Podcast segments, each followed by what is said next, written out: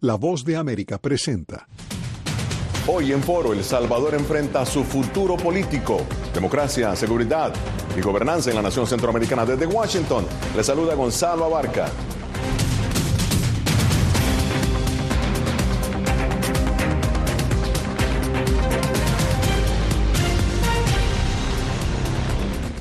Más de 6 millones de salvadoreños se aprestan a elegir presidente, vicepresidente y diputados para un periodo de cinco años en medio de un clima optimista y festivo, pero plagado de grandes desafíos políticos. Seis partidos se disputan el poder en el país más pequeño de Centroamérica.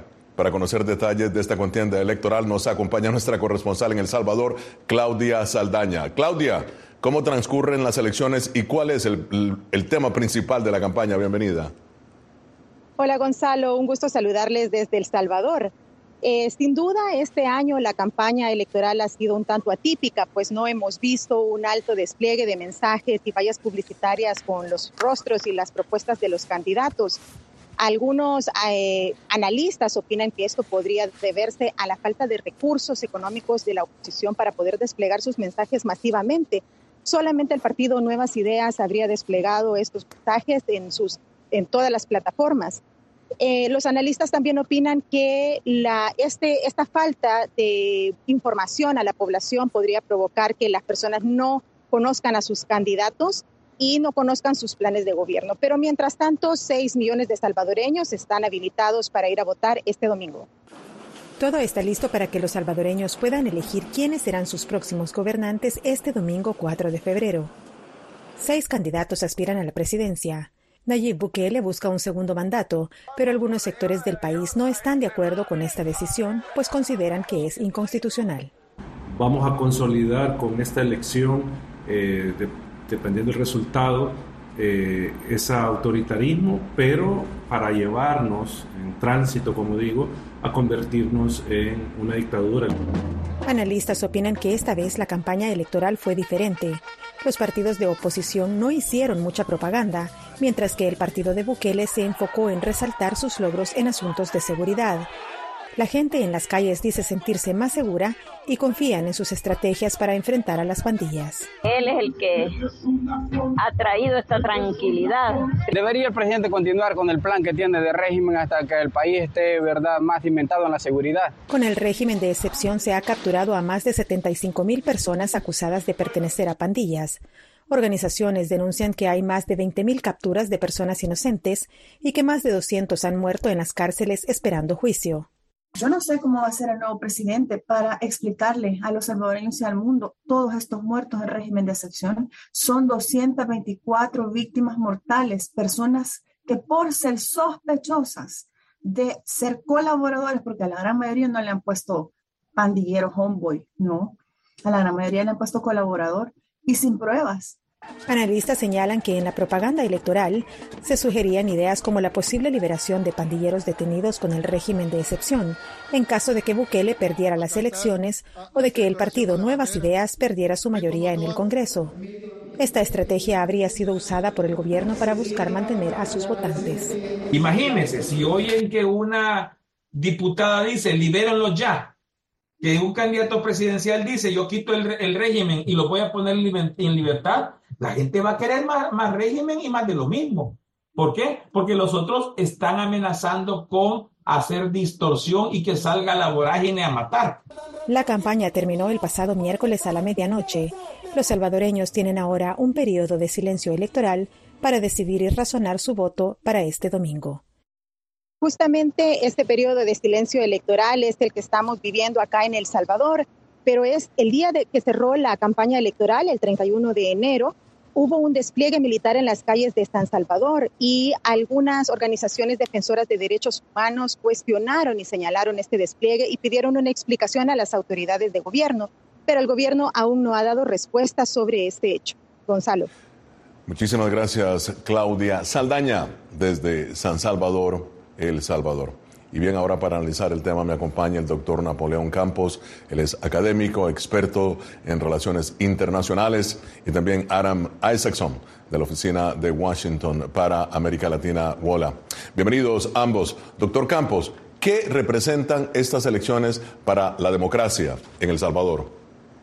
Eh, lamentablemente el proceso electoral está alarmado de raíz, contaminado de origen por eh, una reelección, por un proyecto de reelección del señor Bukele que violenta las cláusulas pétreas de nuestra constitución que vulnera una tradición jurídico-política de dos siglos existente en México, en Centroamérica, plasmada en las cartas magnas, y en ese sentido eh, él ha pasado por alto, además de la Constitución, tratados centroamericanos, eh, ha pasado por alto incluso eh, la Convención Americana sobre Derechos Humanos y la más reciente resolución de la Corte Interamericana de Derechos Humanos en la cual sentenció que no existe un derecho humano a la reelección. Allí donde la reelección está prohibida, como es el caso del Salvador. Ahora, en ese, en ese sentido, solo le dejo, déjeme un último puntito.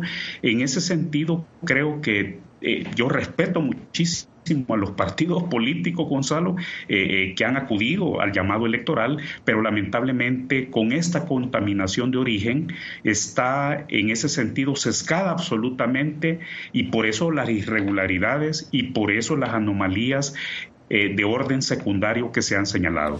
Pero, eh, doctor Campo, y de eso vamos a hablar más adelante, el presidente Bukele insiste en que ha sido la Corte Constitucional quien prácticamente ha avalado la eh, reelección. Pero de eso vamos a hablar más adelante, porque ahora le voy a preguntar a Aram. Bueno, Aram, en tu opinión, ¿qué está en juego en estos comicios? Pues lo que, lo que está en juego, como dijo el doctor Campos, es la democracia bueno, para los que hemos seguido El Salvador desde hace varias décadas, lo que está pasando nos da mucha tristeza. Eh, el año 1992 fue el año en que El Salvador firmó, después de décadas de dictaduras, un acuerdo de paz que creó una democracia con partidos de oposición, con libertad de prensa, con instituciones independientes haciendo controles del Ejecutivo, ah, con mucho más espacio político. Y eso sí se está Ah, se está reduciendo, se está en, puro declive, el control civil sobre las Fuerzas Armadas. Todo eso con esa reelección um, se ve amenazado. Uh, Nayib Bukele se encuentra entre esta, este club de líderes populistas uh, de tendencia autoritaria que se ve en todo el mundo. Está entre los más populares de ellos, pero de todos modos estamos viendo una debilidad, uh, debilitamiento perdón, del Estado de Derecho en El Salvador. Eh, sin embargo, Adam, y también eh, doctor Campos, los propios salvadoreños, y doctor Campos, usted como salvadoreño, ¿no? Eh, eh, los salvadoreños insisten en que la seguridad ha sido un tema central. Y vean ustedes qué interesante, de acuerdo con datos del gobierno, el 2023 fue el año más seguro en la historia del país. Estos son datos oficiales, ¿no? Con un promedio de 0,4 homicidios al día. El ministro de Seguridad, Gustavo Villatoro, dijo lo siguiente, vean ustedes, dice, el Salvador es el segundo país de América y el primero de Latinoamérica con la tasa más baja de homicidios apenas por debajo de Canadá. La pregunta es, ah, empiezo contigo Adam, también el gobierno de Bukele ha logrado, ha alcanzado logros importantes ¿no? en materia de seguridad ciudadana, algo esencial en el funcionamiento de la democracia. Adam? Pues sí, las democracias, la, la, razón por qué la democracia en El Salvador está fracasando es que porque no hace, no ha hecho a los salvadoreños sentirse seguros, ni tampoco siempre le ha hecho que comer, ¿no? No da de comer. Pero eso de la seguridad es muy clave. Si es cierto lo que, lo que dice el ministro Villatoro, eh, entonces, ¿por qué mantener un estado de emergencia si tienen una tasa de homicidios por debajo de Estados Unidos? Uh, eso es un buen argumento para levantar esas medidas especiales. Pero además, hay que decir y hay que reconocer que si yo fuera un, un, comerciante uh, o un, no sé, alguien que vive en un barrio uh, dominado anteriormente por las pandillas, tenía que pagar eh, eh, extorsiones. Yo tenía que siempre tener temor de perder mi vida y ahora no tengo ese temor y puedo quedar con mi dinero. Estaría muy agradecido uh, con, con Bukele. Por eso está muy popular. Pero el lado oscuro de eso es que uno de cada 62 salvadoreños ya está en la cárcel, la mayoría sin llegar a juicio, y esa hmm. es la proporción más alta de todo el mundo. Esto es Foro de la Voz de América, hoy analizando el futuro político de El Salvador. Ya regresamos.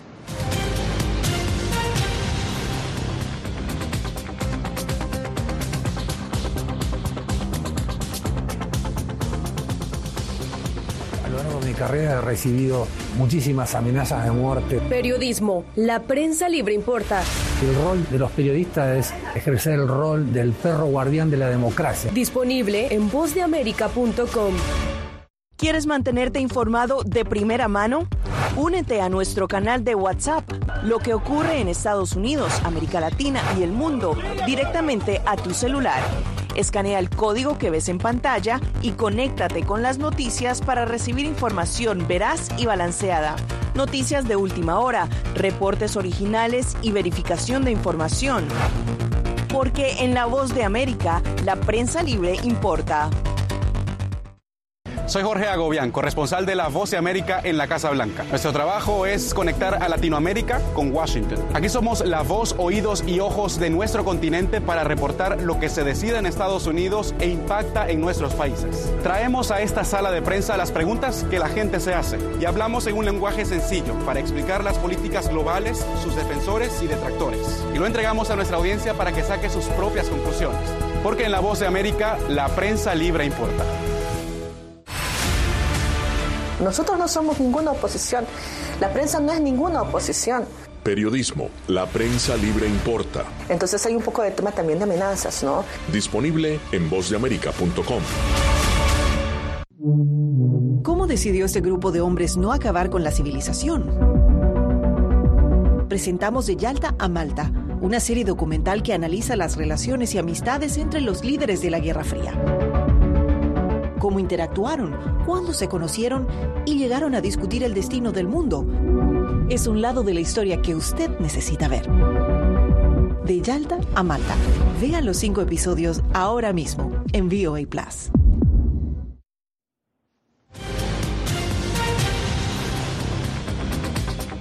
Hoy en Foro, elecciones en El Salvador. Continuamos el análisis con el doctor Napoleón Campos, académico experto en relaciones internacionales, y Aram Isaacson de la Oficina de Washington para América Latina. Bola. Pero antes de continuar el análisis, veamos la respuesta del presidente Bukele eh, a la comunidad internacional, a las críticas de la comunidad internacional, entre ellas Estados Unidos, eh, por la preocupación expresada por los, por los supuestos casos de violación a derechos humanos. Queremos tener buenas relaciones con otros países. Queremos ser aliados, amigos, socios. Pero de verdad, amigos, aliados, socios. Pero no colonia, ni patio trasero, ni patio delantero, como le quieren decir ahora. Dicen que aquí hay una dictadura, porque ahora sí hay liderazgo, hay valentía, hay firmeza y hay visión para hacer lo que el pueblo salvadoreño necesita. Bien, doctor Campos, ha escuchado al presidente Bukele. ¿Qué tan importante es para el gobierno de El Salvador el aval de la comunidad internacional? Adelante. Pues para él es muy importante porque se ha venido acercando a China, eh, el presidente de la Asamblea Legislativa, aliado y cómplice de este desmantelamiento institucional, constitucional, democrático en el país, ha recibido a importantes diputados de la Duma rusa. Eh, en ese sentido, eh, el día lunes en caso el señor Bukele llegara a ganar las elecciones, le va a interesar que lo reconozca Estados Unidos, que lo reconozca la Unión Europea, que lo reconozca Londres, que lo reconozca Canadá. Eh, no le va a interesar mucho que lo reconozca Vladimir Putin, Xi o Erdogan de Turquía, quien ha visitado ya en visita oficial. En ese sentido, eh, el tema va a ser con qué argumentos va a poderlo reconocer la comunidad democrática internacional que ha insistido tanto en respetar el Estado de Derecho en El Salvador.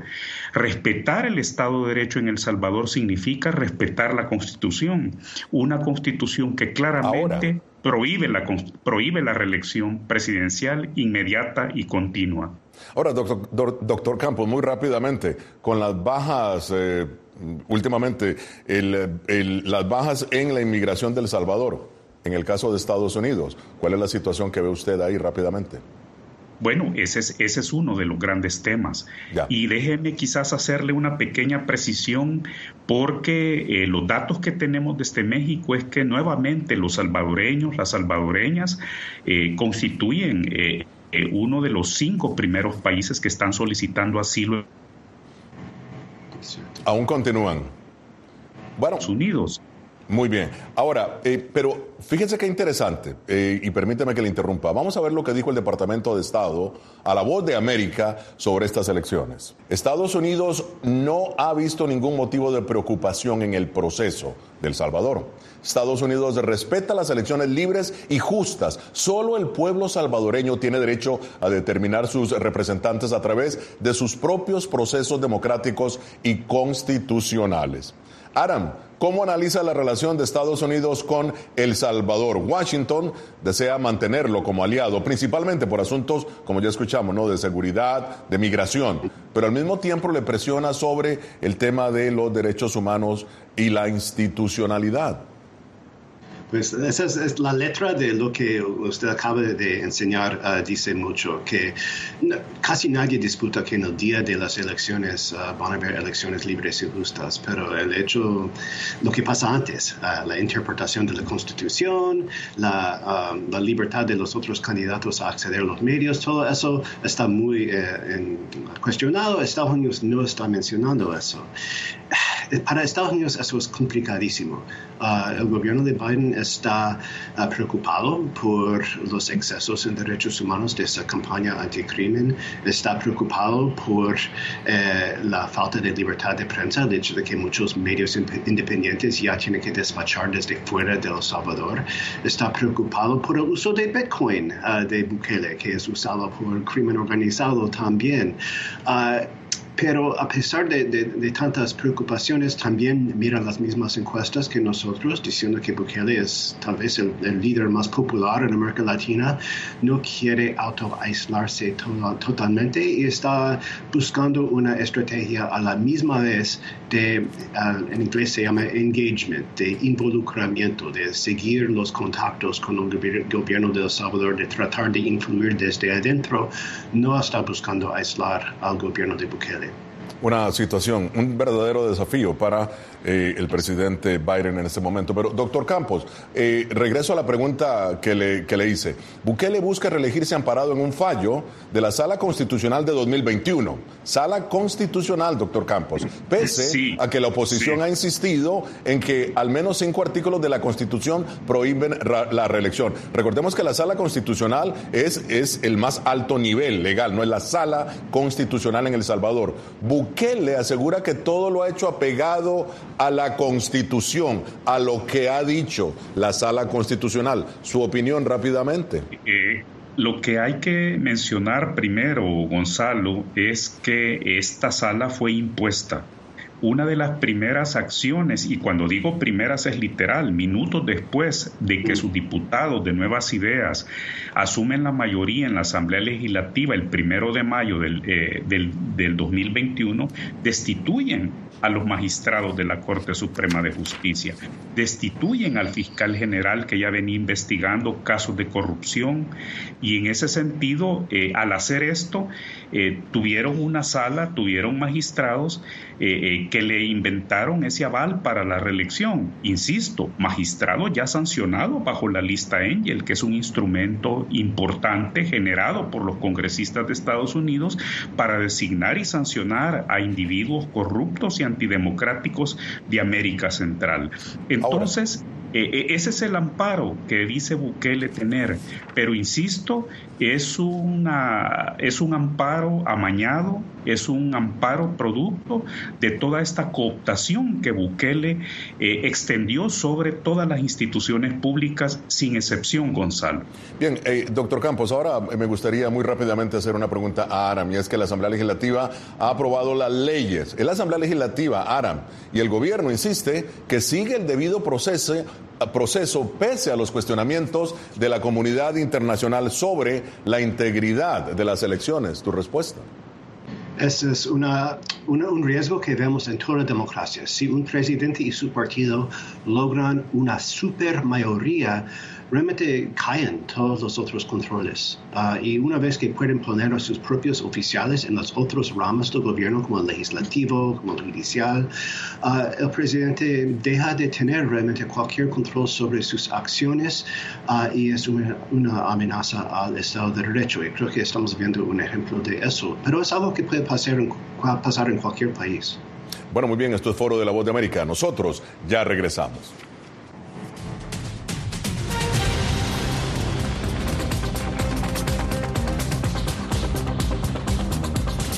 Divanicet Cash, periodista y presentadora de La Voz de América. Ir más allá de la noticia, escuchar las voces de las minorías y de las comunidades más vulnerables para informar sobre sus necesidades y logros es mi pasión. Desde Washington, visibilizar la diversidad étnica de Estados Unidos y de la comunidad hispana es parte de una pasión que compartimos en La Voz de América, donde la prensa libre importa. Soy Néstor Aguilera, corresponsal de La Voz de América en el Ecuador. Informar sobre la realidad de un país exige una alta dosis de responsabilidad periodística, más aún cuando las noticias evolucionan a cada instante.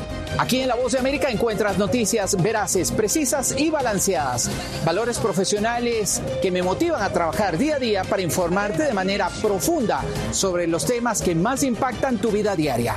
Porque en La Voz de América, la prensa libre importa. ¿Quieres mantenerte informado de primera mano? Únete a nuestro canal de WhatsApp, lo que ocurre en Estados Unidos, América Latina y el mundo, directamente a tu celular. Escanea el código que ves en pantalla y conéctate con las noticias para recibir información veraz y balanceada. Noticias de última hora, reportes originales y verificación de información. Porque en La Voz de América, la prensa libre importa. ¿Cómo decidió ese grupo de hombres no acabar con la civilización? Presentamos de Yalta a Malta, una serie documental que analiza las relaciones y amistades entre los líderes de la Guerra Fría. Cómo interactuaron, cuándo se conocieron y llegaron a discutir el destino del mundo. Es un lado de la historia que usted necesita ver. De Yalta a Malta. Vean los cinco episodios ahora mismo en VOA Plus.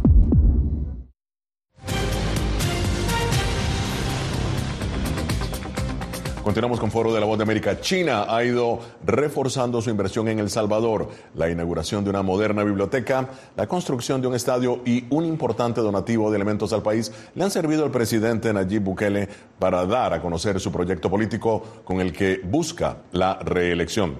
Aram, ¿Cómo ha influido la multimillonaria inversión china en la campaña para la reelección de Nayib Bukele en El Salvador? Pues no sabemos la extensión exacta de esas inversiones porque no hay transparencia ninguna, pero es obvio que cuando se pueden lanzar y inaugurar proyectos tan populistas y populares como estadios, ah, cuando se acercan ah, los comicios en medio de la campaña, eso por, supuesto um, ah, ayuda y da más momentum a la candidatura del presidente.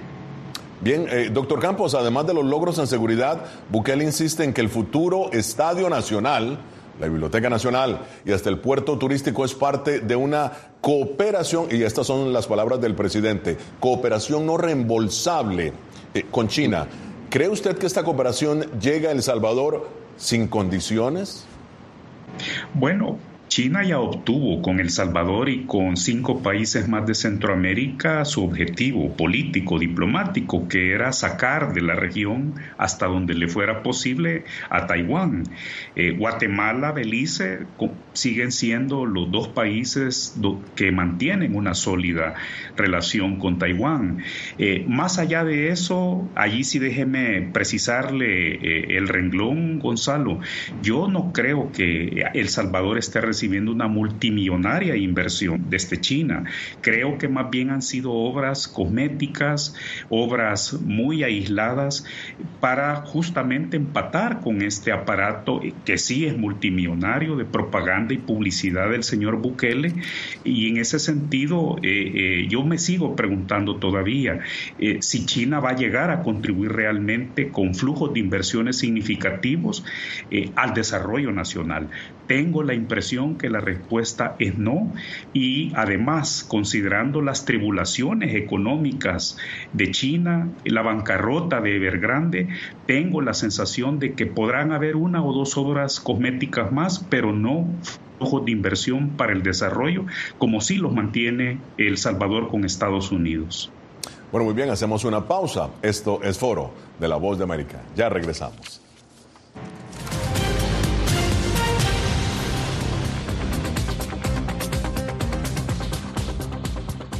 Soy Belén Mora, periodista de La Voz de América. Como reportera y presentadora tengo la responsabilidad de acercarles las historias que se generan en Washington y que impactan tu entorno cercano. Desde perspectivas diversas en un ambiente informativo en constante evolución que pone a prueba y nos hace poner en la balanza nuestros valores profesionales, te presentamos información veraz, porque en La Voz de América la prensa libre importa.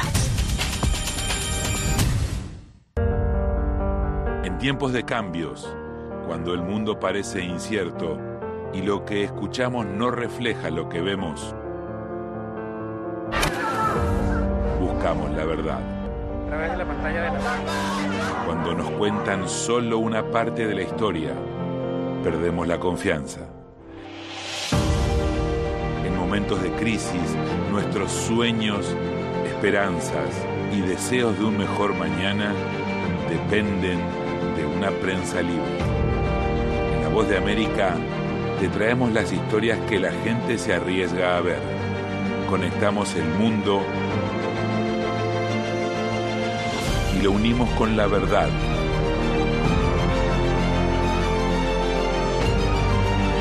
En La Voz de América te presentamos el panorama completo. Soy Jacopo Luzzi, reportero de La Voz de América aquí en Washington, D.C. Ya sea informando desde el Capitolio, desde la Casa Blanca, cubriendo el impacto del cambio climático, el impactante tema migratorio, o subir en un avión y cruzar medio mundo para estar en el lugar de la noticia con la información precisa y veraz, este es mi compromiso como periodista. Un compromiso de vida profesional que comparto con ustedes, porque en La Voz de América la prensa libre importa.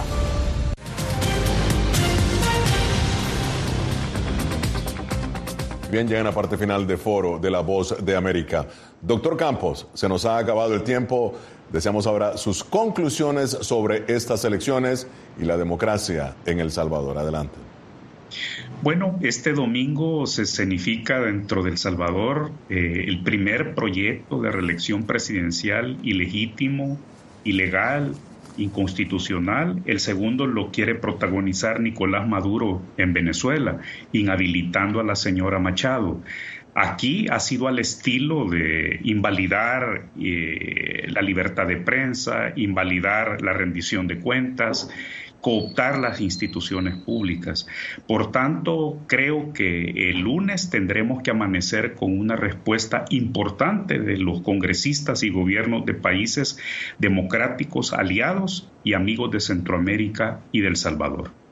Adam, tu análisis final. Pues en este momento uh, Nayib Bukele está, bueno, está cogiendo todas las cartas. Uh, tiene, va a ganar desde lejos, uh, tiene el aval tanto de China como de Estados Unidos, tiene el dominio de todas las demás instituciones. Me pregunto, ¿qué pasa en este segundo periodo si Nayib Bukele empiece a hacer, cosas que no le gustan tanto a los salvadoreños? si se pone más autoritario, si meta más gente en la cárcel, si la economía empieza a ir mal, ¿cómo pueden sacarlo, cómo pueden hacerlo rendir cuentas. Realmente no habrán maneras y eso es lo que más preocupa. No siempre va a ser popular Nayib Bukele. Muchísimas gracias al doctor Napoleón Campos, profesor universitario, investigador, experto en relaciones internacionales. Aramay Saxon también experto en relaciones eh, internacionales, especialmente en Latinoamérica, Estados Unidos, Latinoamérica. Gracias a ambos. Los invito a que nos sigan en nuestras redes sociales, Facebook, Instagram, YouTube y X. Somos Voz de América, una fuente de información confiable. Llegamos así al final de esta edición de Foro con el análisis más allá de los titulares desde Washington, desde el estudio 52. Les habló Gonzalo Barca. Nos vemos la próxima semana.